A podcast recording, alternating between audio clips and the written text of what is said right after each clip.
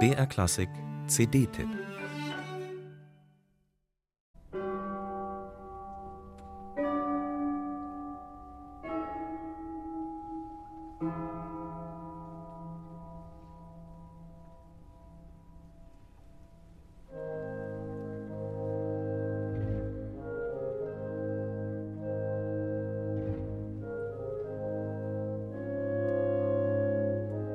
Es geht nicht nur um schöne Töne, es geht um eine Auseinandersetzung, die uns ergreifen soll, die uns erweitern soll, die uns irgendwie zu Gedanken bringen kann, dass wir den Konzertsaal anders verlassen, als wir in ihn hineinkommen.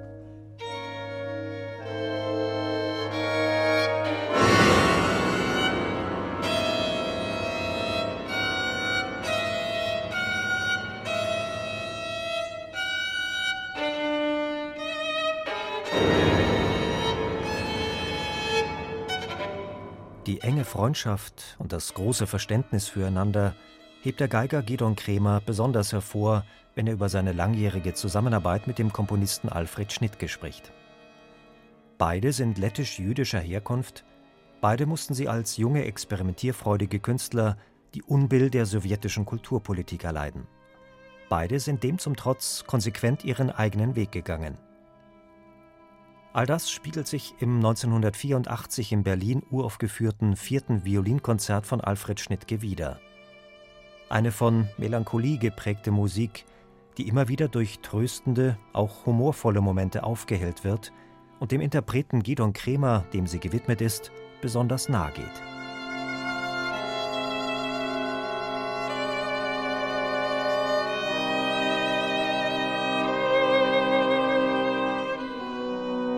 Weil ich seine Absichten glaube zu kennen und weil ich die Traurigkeit, die sehr oft in seiner Musik vorkommt, auch in diesem vierten Konzert, gut nachvollziehen kann und auch teile.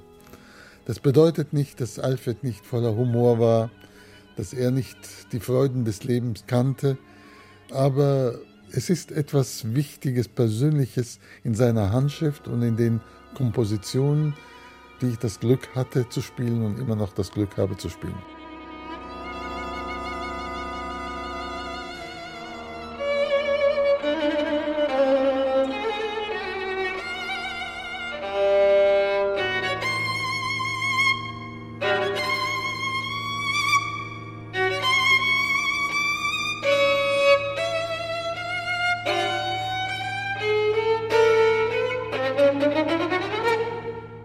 Vom ersten Ton an stellt Alfred Schnittkes Komposition alles auf den Kopf, was man sich unter einem Violinkonzert vorstellt.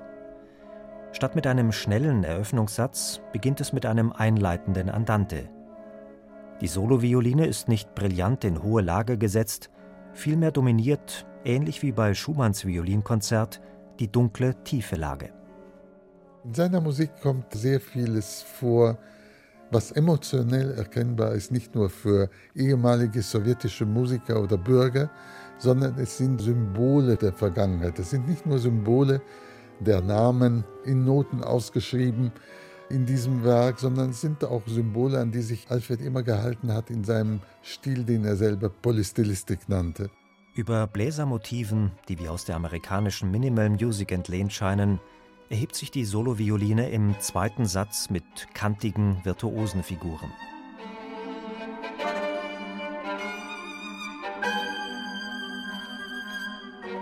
Dieser zweite Satz aus Alfred Schnittkes viertem Violinkonzert beruht auf der Form einer barocken Passacaglia, die sich immer mehr verdichtet. Der Solopart endet in einer Kadenz, die Schnittke in seiner Partitur als Cadenza visuale bezeichnet, was bedeutet, dass der Solist in einer Art leidenschaftlicher Performance agiert, die tonlos ist.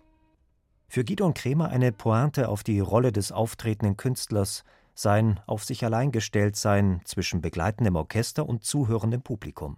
Es geht mir nicht darum, so zu tun, als ob ich ein Schauspieler bin, sondern der Solo-Geiger in dieser Partitur ist ein Bestandteil dieser gesamten Dramatik.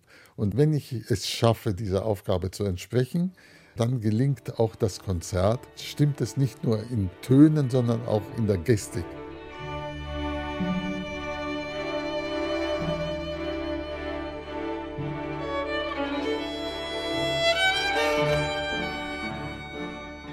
Romanzenhaft mutet das Adagio des dritten Satzes an. Der Komponist versteht diesen Moment in seinem Werk als falsche Erlösung in der Schönheit der Melodie. Die ironische Distanz wird deutlich, wenn Schnittke hier, ähnlich wie Gustav Mahler bei seinem Bruder Jakob-Thema der ersten Sinfonie, eine groteske musikalische Situation durch überzogene Seufzermotive erzeugt.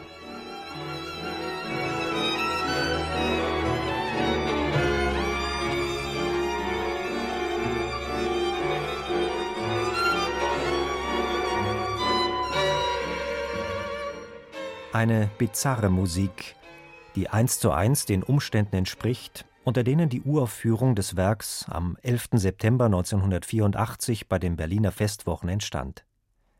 Gidon Kremer, der im Exil lebende Geiger, spielte die Solopartie. In den 80er Jahren wurde mir das Land versperrt, in dem ich aufgewachsen bin, die Sowjetunion. Und diese kleine Brücke durch die Musik wurde geschaffen, dass ich Alfreds Werk in Berlin spielen durfte, uraufführen durfte und er sogar zu diesem Event anreisen konnte. Der Botschafter oder der Konsul wer immer ihn damals aus der sowjetischen Botschaft betreute, sagte ihm, er solle nur nicht zu große Zeichen der Herzlichkeit auf der Bühne zeigen, also keine großen Umarmungen und so weiter. Und wir haben herzlich darüber gelacht.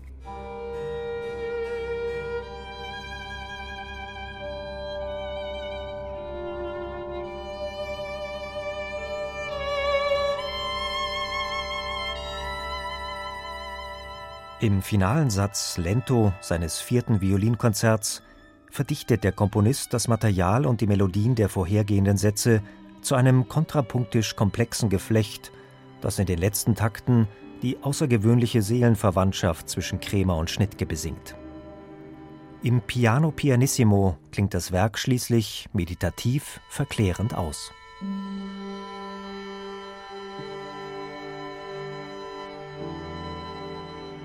Für mich ist es wichtig, dass es einen Alfred Schnittke gab, immer noch gibt und ich freue mich, noch am Leben zu sein und seine Stimme zu vermitteln.